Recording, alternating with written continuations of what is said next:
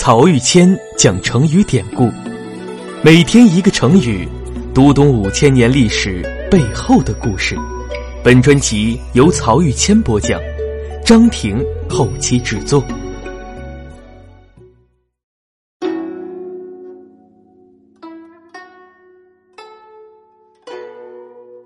这一讲我们分享的成语是“狐假虎威”。这个出自《战国策》的成语啊，想必大家都非常熟悉。今天我们评价一个人本身不值一提，却喜欢假借别人的势力，拉大旗做虎皮，横行霸道，自我炫耀的时候，最常用的形容词就是“狐假虎威”。但很多朋友可能不知道的是，这个成语来自一段宫廷内的政治斗争。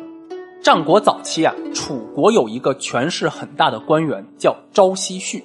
我们知道昭、屈、景三族都出自楚国王族，因此昭奚旭和楚王其实也是沾亲带故的。这时正是楚宣王统治时期，手握大权的昭奚旭被很多人畏惧，自然呢也就被很多人厌恶。厌恶他的人里有一个叫姜乙的人，这个人在《战国策》里有好几个名字，一会儿写作姜一，就是一二三四的一；一会儿写作姜乙，就是甲乙丙丁的乙。一会儿呢，又写作江隐，总之都是一个人。这里为了方便称呼，我就统一叫江乙了。这个江乙啊，不知和朝夕旭结了什么仇，反正就是寻找一切机会，不遗余力的要在楚王面前抹黑朝夕旭。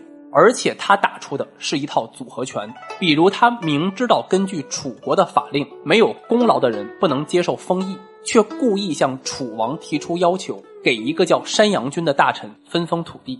那结果呢？这个提议果然遭到朝夕旭的反对，而没有通过。从此，山阳君和朝夕旭就结了仇，而姜乙则如愿以偿，联合山阳君一起在楚王面前诋毁朝夕旭。狐假虎威就是这么一个故事。有一次，楚宣王问群臣：“听说北方诸侯都很畏惧朝夕旭，是这样吗？”大臣们呢都不知道该怎么回答，因此集体沉默。这时，姜乙站出来说。我听说过一个故事：老虎外出捕食野兽，抓住了一只狐狸，就要吃它。狐狸对老虎说：“你怎么敢吃我？上天命令我做百兽之王，你如果胆敢吃我，就是逆天命而行。”老虎不信啊，狐狸就说：“那这样，咱俩一块走，我走在前面，你跟着我，看看百兽见了我是不是都会害怕逃走。”老虎一听就答应了，结果就看见一路上遇到的动物。看到他们之后，纷纷避之唯恐不及。那见到这种情景，老虎就相信了狐狸的话，真以为狐狸是百兽之王了，却不知道动物们纷纷逃走，是因为害怕狐狸背后的老虎，而不是狐狸本身。讲完这个故事，姜乙就对楚王说：“现在大王您国土纵横五千里，带甲的士兵有百万之多，却委政于朝夕序。”让朝夕旭借着您的名义，在诸侯之间狐假虎威。北方诸侯真正畏惧的呀，是您所统治的楚国，而不是一个朝夕旭。姜乙就用狐假虎威的故事提醒楚王，他已经大权旁落了。那目的呢，就是想打击朝夕旭，让楚王收回委任给朝夕旭的权利。除了狐假虎威，姜乙还向楚王讲了很多类似的寓言故事。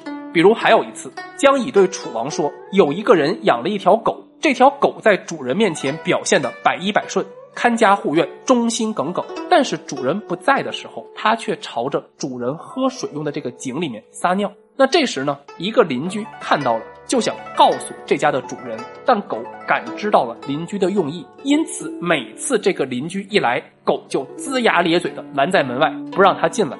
邻居害怕呀，也就不敢告诉这家的主人。”而这家的主人呢，也就每天喝这个被狗尿过的井水。现在朝夕旭把握楚国的国政，就好像这条恶狗一样，生怕我向大王进献忠言，把他做过的坏事给揭露出来。所以每次我来见您，他就很不高兴，总是拼尽全力的来阻挡我。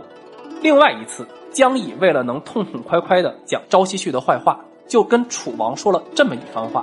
他先对楚王说：“如果大臣之间结成党羽，君王就很危险了；而如果大臣之间能够有所斗争，那君王就会很安全。”然后问楚王：“如果一个人总是在您面前讲别人的好话，您觉得这个人怎么样呢？”